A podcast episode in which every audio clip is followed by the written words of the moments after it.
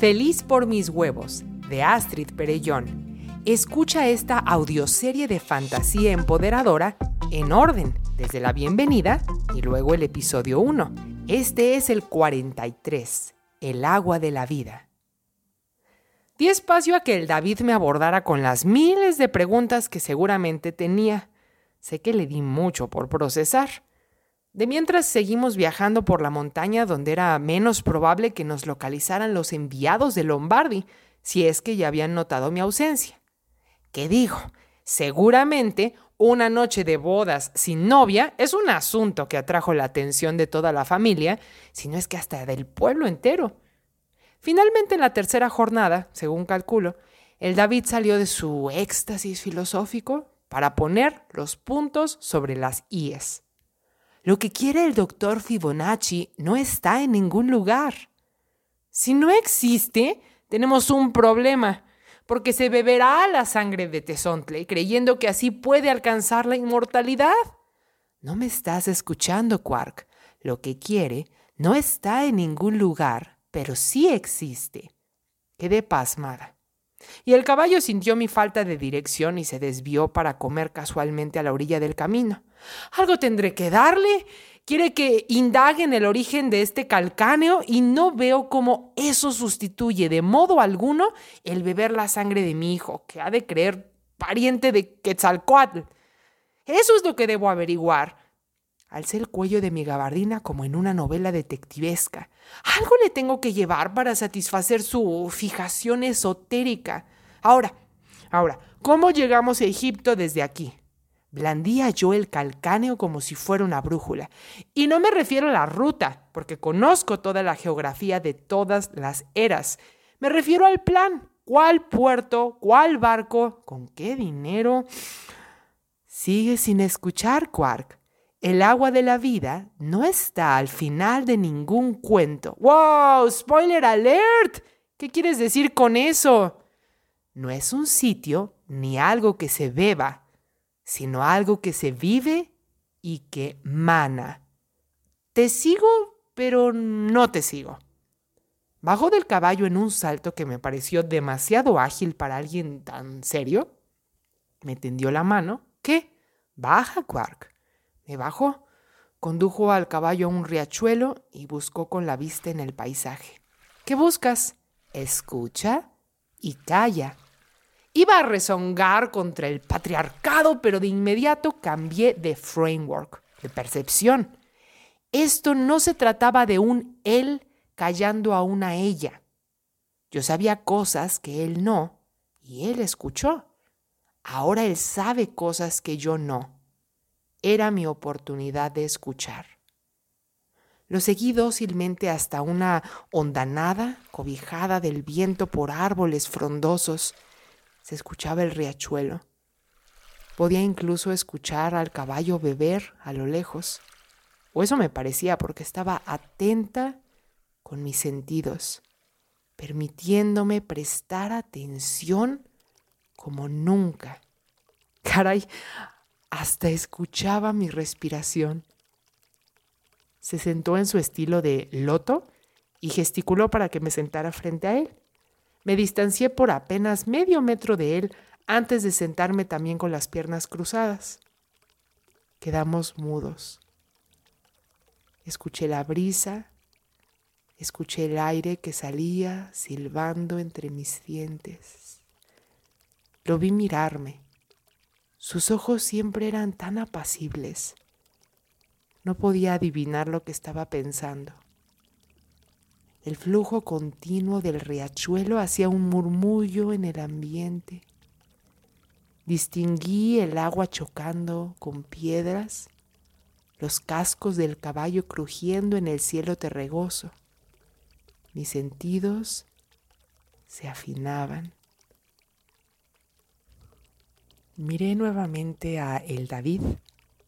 Parecía una ilustración que Elena habría ideado con su ilusión infantil si le hubieran preguntado cómo luce un sabio rey mago de Persia, no sé.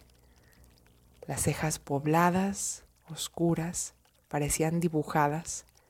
La piel curtida por el sol brillaba como bronce aquí a plena luz del día.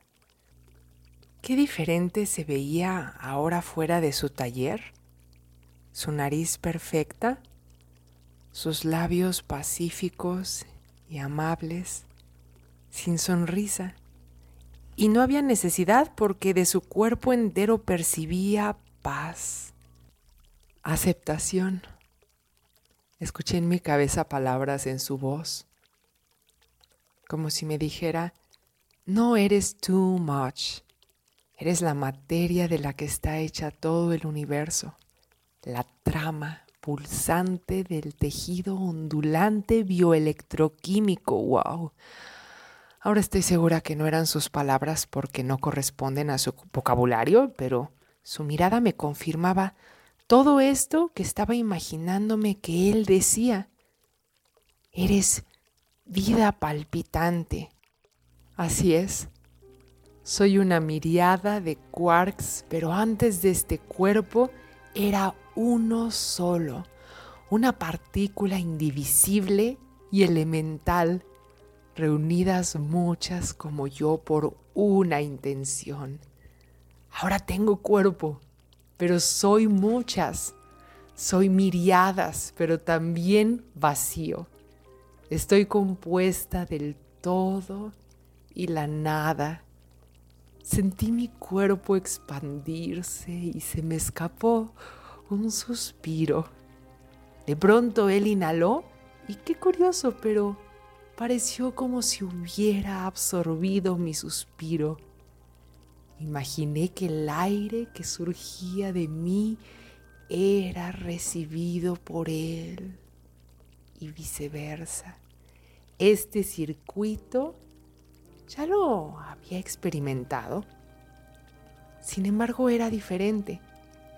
Con Baldor había tenido estas sensaciones y me causaban remordimiento, porque, lo voy a decir, dentro de mí crecía un torrente de deseo pero pareció aquella vez completamente fuera de lugar. En esta ocasión, en cambio, tras haberle derramado todos mis pensamientos y sentimientos a mi compañero de viaje, le agregaba ahora una nueva dimensión al deseo que crecía en mí. Se sentía deseo creciente, pero también pertenencia. Esto es rarísimo, pensé, porque no me perteneces ni te pertenezco. Y sin embargo se mueve. Escuché su voz en mi mente. Qué ridículo. Ese no había sido el David, sino Galileo. Quiero dejar de inventarme cosas. Acallé esas conversaciones porque ya comenzaba a creer que eran realmente de mi amigo de Oriente, quien si hace falta aclararte, seguía callado, observándome. No sé cuánto tiempo había pasado. Tenía toda su atención.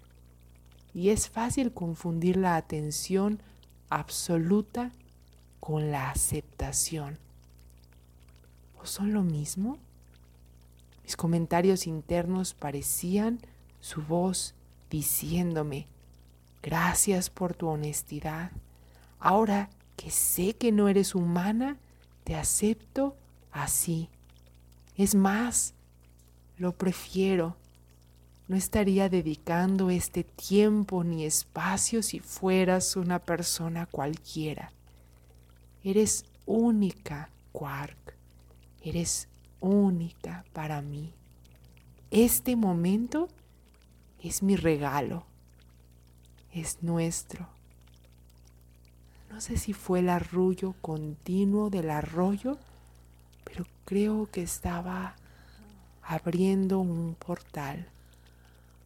Ninguno de los que ya conoces no pertenece a ningún deseo de ningún meta framework. Era un vórtice que giraba como una espiral ascendente. Era una doble hélice Dentro de mí había un flujo que serpenteaba de la tierra hacia el cielo, atravesándome por mi eje y lo percibía también en él. Salía de nuestras coronillas haciéndonos inclinar levemente el uno hacia el otro.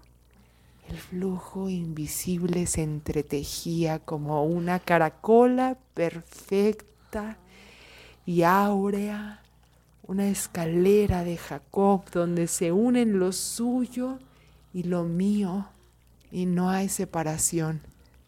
Mis partículas titilan, mis muslos se agitan, mi cintura cosquillea, se me olvidó el cuerpo humano. Me estaba queriendo salir de mi piel. Sentía cada partícula subatómica queriendo mezclarse con las suyas. Mi cuerpo se estaba inclinando como atraída por un imán hacia el centro.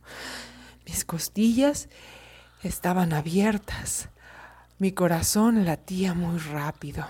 Mi tórax se expandía en respiraciones profundas y completas. Podía escuchar, podía realmente escuchar que cuando él exhalaba, yo inhalaba ese aire.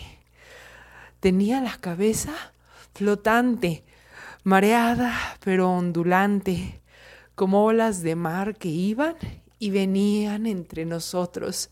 Había estado dispersa en mi vista, aunque mantenía el rostro dirigido hacia él.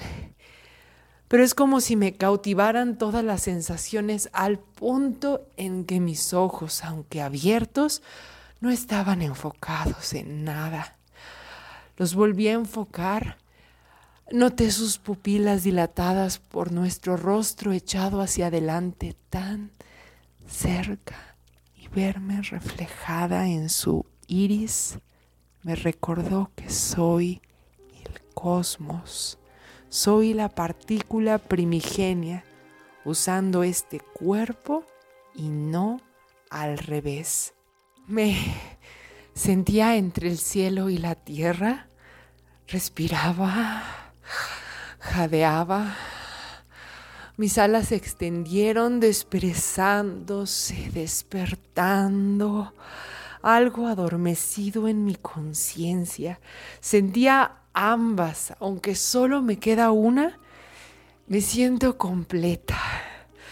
Lo tengo todo y a la vez no tengo nada.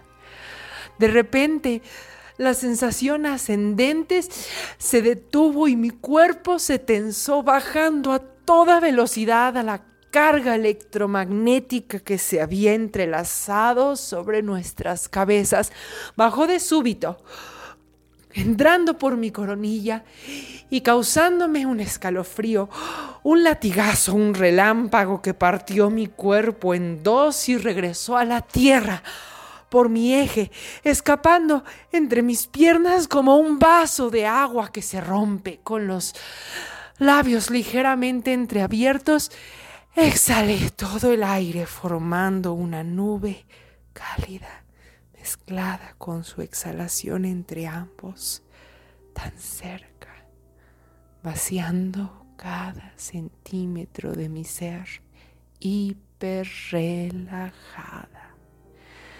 Mi cuerpo se desvanecía. Lo último que vi antes de que todo se volviera borroso y en cámara lenta es que el David, tomando mi rostro a tiempo para que no azotara contra el piso en medio del charco que brotó de mí. Aún desvanecida, pregunté en mi interior, ¿es esta el agua de la vida? La fuente me devolvió a mi cuerpo terrenal con un simple soplido. Volví en mí y el David me examinaba de cerca. Por fin despertaste.